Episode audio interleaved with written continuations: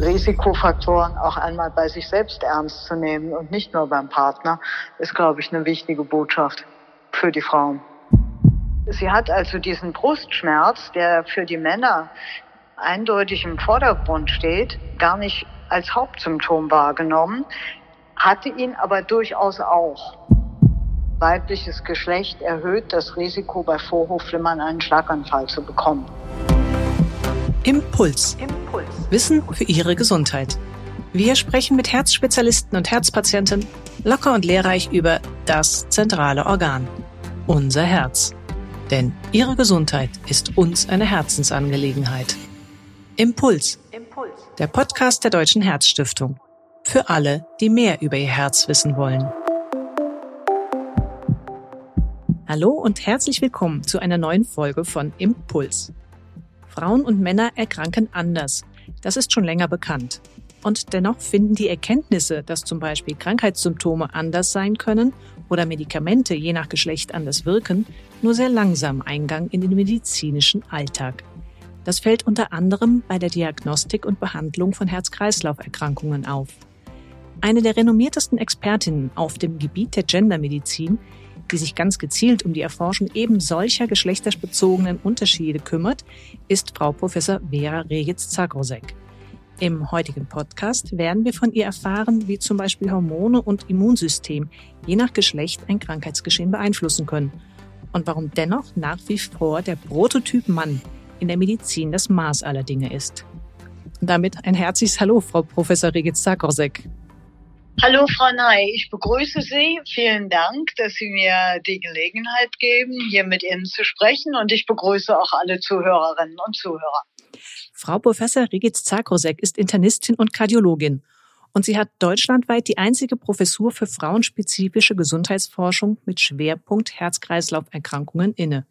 Derzeit ist sie Seniorprofessorin an der Charité in Berlin und außerdem ist sie Mitglied im wissenschaftlichen Beirat der Deutschen Herzstiftung. Mein Name ist Ruth Ney. Ich bin Medizinredakteurin der Herzstiftung. Ja, bis vor knapp 30 Jahren, da wussten selbst viele Ärztinnen und Ärzte nicht, dass sich ein Herzinfarkt zum Beispiel bei Frauen ganz anders zeigt als bei Männern. Die Gendermedizin, wie eingangs erwähnt, ist somit ein noch relativ junges Forschungsfeld. Was hat denn dieses Umdenken ausgelöst und wie ist der Stand heute? Zu Beginn der 2000er Jahre hat sich in der Medizin von den USA kommend die Erkenntnis durchgesetzt, dass Frauen keine kleinen Männer sind. Vorher hatte man eigentlich über Geschlecht in der Forschung, in der Medizin, in der Behandlung nie nachgedacht. Aber dann so 2000 bis 2005 fing man an, doch Konzepte zu entwickeln, die berücksichtigen sollten, dass Männer und Frauen unterschiedlich sind. Und man hat auf den Herzinfarkt geschaut. Man hat gesehen, dass die Sterblichkeit unterschiedlich war bei Frauen und Männern. Und man hat gesehen, dass die Symptome unterschiedlich waren. Und diese Erkenntnisse wurden dann weitergetragen, veröffentlicht, vorzugsweise von Frauen und auch von meinen Kolleginnen und von mir in Europa. Und ich glaube, das hat dann allmählich die Kollegen vor allem in dieser Zeit und auch die Kolleginnen überzeugt und eine breitere Öffentlichkeit aktiviert. Mhm. Und kann man denn schon sagen, dass sich die Gendermedizin mit ihren Erkenntnissen etabliert hat oder gibt es doch noch einiges, was zu tun ist? Es gibt noch sehr viel, was zu tun ist. Wir haben in Deutschland 40 medizinische Fakultäten und bisher ist nur an etwa Zweien die Gendermedizin wirklich als Fach etabliert. Seit langem an der Charité in Berlin. Und das ist auch die einzige Institution, die systematisch seit längerer Zeit Geschlecht auch in die Lehre integriert und wo die Studenten tatsächlich ein Fach Gendermedizin im Unterricht haben. Mhm. Aber wenn man über Gendermedizin spricht, dann ist wahrscheinlich diese einfache Unterteilung in rosa und hellblau wahrscheinlich zu kurz gegriffen. Muss man denn außer Mann, Frau noch weiter differenzieren? Es gibt ja immerhin auch seit ein paar Jahren die Option, divers im Geburtenregister eintragen zu lassen. Es gibt die Option divers und ich glaube aber, bevor man an die Option divers denkt, da muss man tatsächlich sich noch einmal klar machen, dass es junge Frauen und alte Frauen gibt, prämenopausale und postmenopausale. Das ist ein relativ großer Unterschied. Und also auch bei Männern die Geschlechtshormone ganz stark mit dem Alter schwanken. Das heißt, wir müssen die Kategorie Alter noch einbeziehen. Das ist ganz wichtig. Mhm. Und dann müssen wir natürlich auch die Kategorie divers einbeziehen. Das ist aber kein großes Problem für uns, denn wir sehen Gender nicht als schwarz-weiß, Mann, Frau, sondern als ein Kontinuum.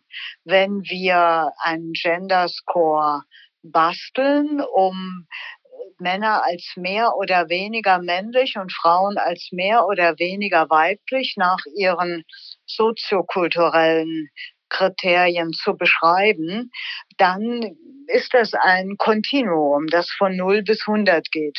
Mhm. Also es sind nicht nur einfach Chromosomen, die Geschlechtschromosome X und Y, die den Unterschied machen, sondern es spielen noch mehrere Faktoren eine Rolle. Ja. Was sind denn da die wichtigen?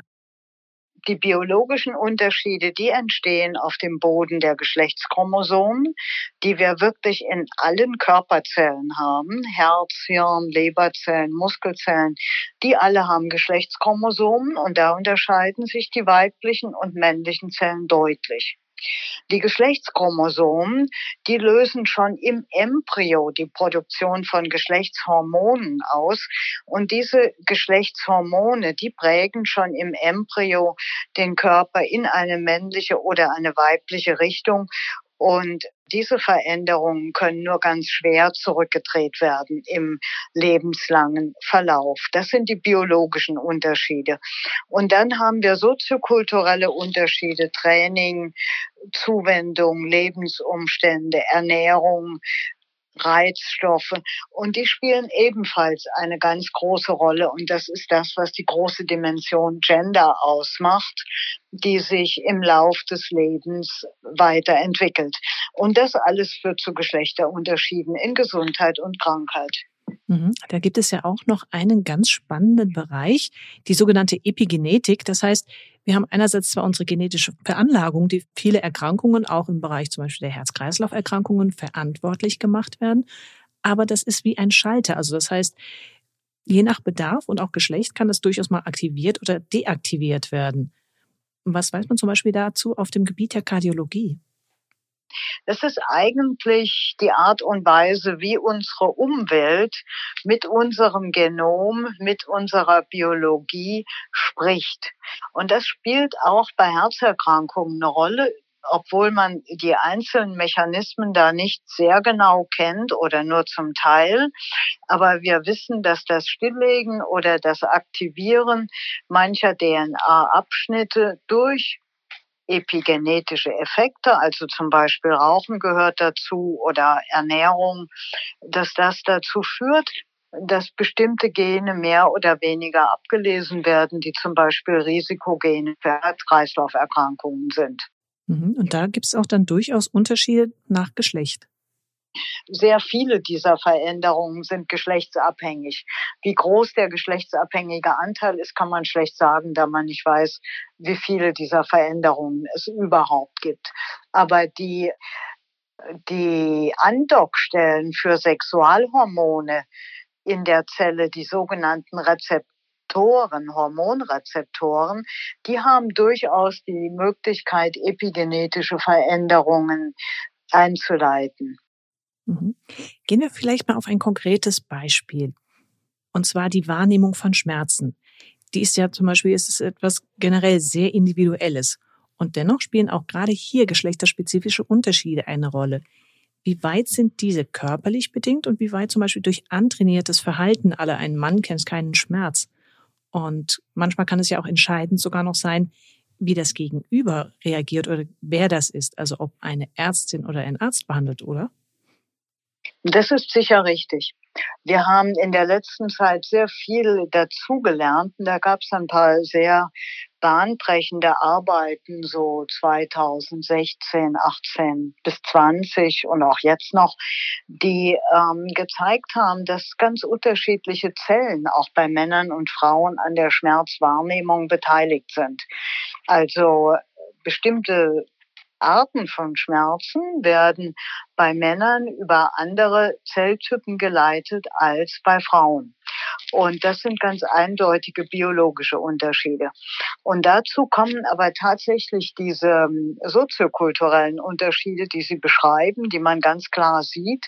Wenn Frau Frau befragt und Mann Mann befragt, dann erhält man andere Antworten, als wenn Frau Mann oder Mann Frau befragt. Und das sind Mechanismen, die noch nicht so ganz klar sind.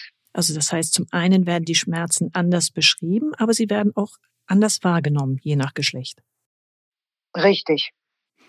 Schmerzen habe ich jetzt auch extra deswegen gewählt in diesem Zusammenhang, weil es da auch die Herzinfarktsymptomatik gibt. Und da ist der Brustschmerz ein wichtiges Warnsignal.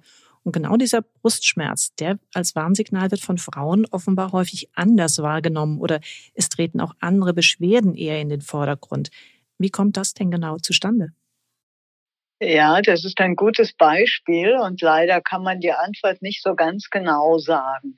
Einmal kann man sich gut überlegen, dass es Unterschiede in den Bahnen gibt, die den Schmerz aus dem Herz in das Gehirn leiten, dass dann andere Rezeptoren bei Frauen und Männern an der Schmerzwahrnehmung beteiligt sind und dass das Schmerzsignal selbst im Gehirn anders verarbeitet wird.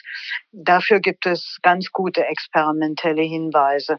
Aber zum anderen ist natürlich Schmerz auch etwas Subjektives. Es gibt auch ziemlich deutliche Hinweise, dass Frauen schon im Prinzip sehr ähnliche Beschwerden haben wie die Männer und sie trotzdem unterschiedlich schildern. Also wenn Sie zum Beispiel Patientinnen, die einen Infarkt gehabt haben, auffordern, ihnen zu sagen, was waren denn ihre dominierenden Probleme, oder ihre Hauptprobleme, als der Infarkt kam, dann kann das durchaus sein, dass die Frauen sagen, das war Schwäche, das war Übelkeit, mir war so elend, ich war so furchtbar müde. Und dann haben sie das als Hauptsymptome. Wenn Sie aber dann später die Frau fragen, hatten Sie dabei vielleicht auch ein enge Gefühl in der Brust oder einen Druck oder Schmerzen in der Brust, kann das gut sein, dass die Frau sagt, ja, das hatte ich auch. Sie hat also diesen Brustschmerz, der für die Männer eindeutig im Vordergrund steht, gar nicht als Hauptsymptom wahrgenommen, hatte ihn aber durchaus auch. Und mhm. es scheint tatsächlich so zu sein, dass große Unterschiede in der Infarktsymptomatik daher kommen, dass Männer und Frauen ihre Beschwerden einfach anders schildern. Die Männer sind einfach durch, sagen wir jetzt, jahrzehntelanges Training, Aufklärungsarbeit so weit, dass wenn sie Schmerzen im linken Brustbereich verspüren, die vielleicht noch im linken Arm ausstrahlen, dass sie dann sofort denken, oh, Herzinfarkt und ganz alarmiert nur auf dieses Symptom schauen, während die Frauen dieses jahrzehntelange Training, diese Vorbereitung nicht haben und eher denken, ach, das ist aber komisch und dann eher wahrnehmen, dass es ihnen übel wird oder den Schmerz wo ganz anders hin lokalisieren. Das heißt, wenn es darum geht, auch dass im Notfall nicht wertvolle Zeit verloren geht, muss man unter Umständen da auch nochmal vielleicht in der Prävention anders vorgehen, damit auch Frauen darauf achten rechtzeitig zu reagieren? Also was wäre das zum Beispiel, würden Sie sagen, worauf Frauen explizit dann achten sollten als Warnsignal? Ja, plötzlich auftretende Übelkeit, plötzlich, plötzlich auftretende starke Schwäche, Schweißausbruch, Schmerzen, die sie in den Rücken, in den rechten Oberbauch lokalisieren, Kieferschmerzen, Zahnschmerzen. Das alles können Warnzeichen sein. Also alles, was ganz unvermittelt auftritt, was man so nicht kennt. Ja, unvermittelt, sehr plötzlich, scheinbar grundlos.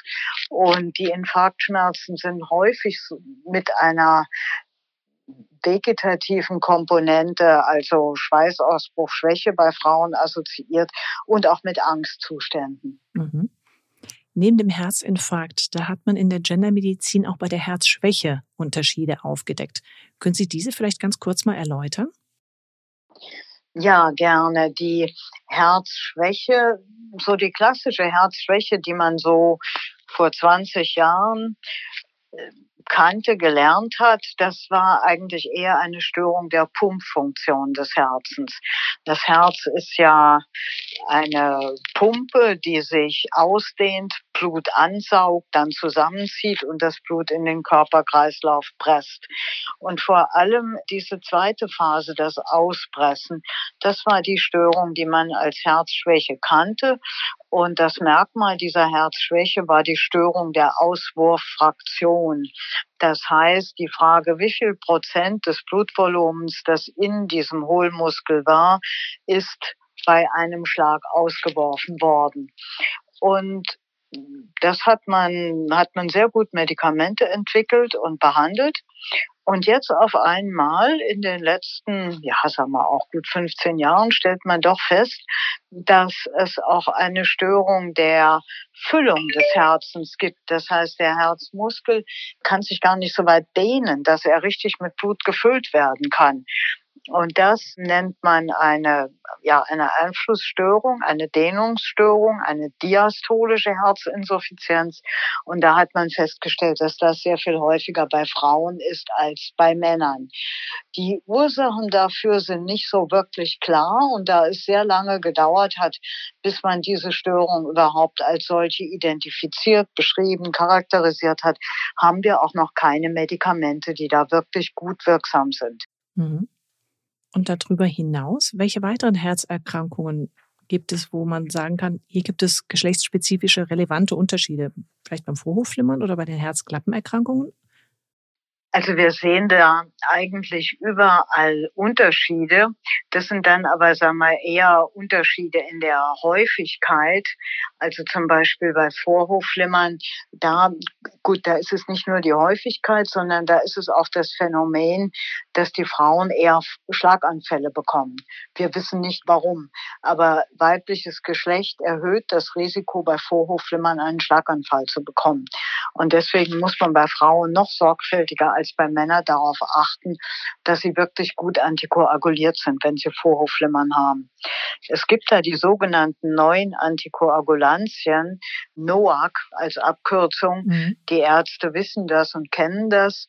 Und die gibt es seit einigen Jahren und die sind wirklich sehr gut. Die sind sehr gut wirksam, auch bei Frauen, sind sehr gut verträglich und werden von Frauen auch sehr gut akzeptiert und eingenommen. Und mit sollte man die Frauen mit Vorhofflimmern doch wirklich behandeln, wenn die entsprechende Risikofaktoren noch haben. Wenn auch Ihnen die Herzgesundheit wichtig ist, werden Sie Mitglied der Deutschen Herzstiftung. Infos dazu finden Sie im Internet unter herzstiftung.de. Es gibt also ganz offensichtliche Unterschiede bei den Herz-Kreislauf-Erkrankungen von Männern und Frauen. Das ist ja auch wichtig bei der Diagnostik. Sie kritisieren allerdings, dass hier Frauen bei manchen Untersuchungsmethoden hinten runterfallen. Woran machen Sie das zum Beispiel fest? Naja, man hat das zum Beispiel bei der Diagnostik der koronaren Herzerkrankung gesehen. Da hat man sich überwiegend an dem Belastungs-EKG lange orientiert und die Normalwerte und so weiter waren alle auf Männer ausgelastet. Das Prinzip ist, dass man eine große körperliche Belastung macht, viele Muskeln aktiviert, dann muss das Herz stärker pumpen und eine Durchblutungsstörung manifestiert sich in EKG-Veränderungen, ganz kurz. Und man hat nicht bedacht, dass Frauen eine geringere Muskelmasse haben, die sie bei einem solchen Test aktivieren, als die Männer, dass man da nicht so leicht eine Durchblutungsstörung am Herzen sieht, sondern häufiger eine Ermüdung der peripheren Muskeln.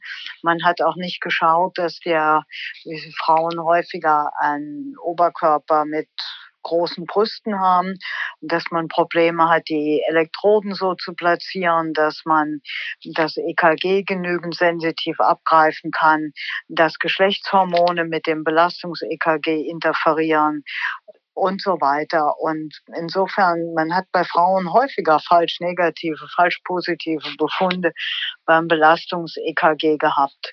Und dann hat man auch nicht bedacht, dass Frauen manchmal andere Ursachen ihrer Brustschmerzen hatten als Männer und dass auch Koronarerkrankungen bei Frauen nicht immer die klassische Arteriosklerose sind, die mit dem Belastungs-EKG ganz gut diagnostiziert werden kann, zumindest bei Männern, sondern dass es bei Frauen auch Dinge gibt wie Krämpfe, Dissektionen, die zeitlich nicht ganz so stabil sind wie die Arteriosklerose und dass man insgesamt da eine variablere auch variablere Krankheitsmechanismen hat und dass man darauf die Diagnostik eigentlich zuschneidern musste, was man lange nicht getan hat. Mhm.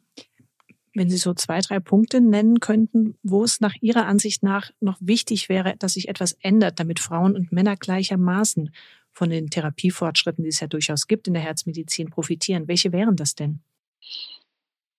Ja, ganz konkret in der Diagnostik der Erkrankung der Herzkranzgefäße.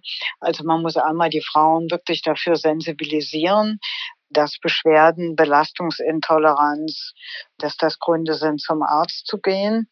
Dann muss man bei der Untersuchung häufiger bildgebende Verfahren einsetzen. Das heißt, man muss versuchen, tatsächlich die Durchblutungsstörung am Herzen zu messen und weniger das Herzkranzgefäß selbst mit Kontrastmitteln aufzufüllen und das darzustellen, was im Herzkatheter ja immer noch klassischerweise gemacht wird.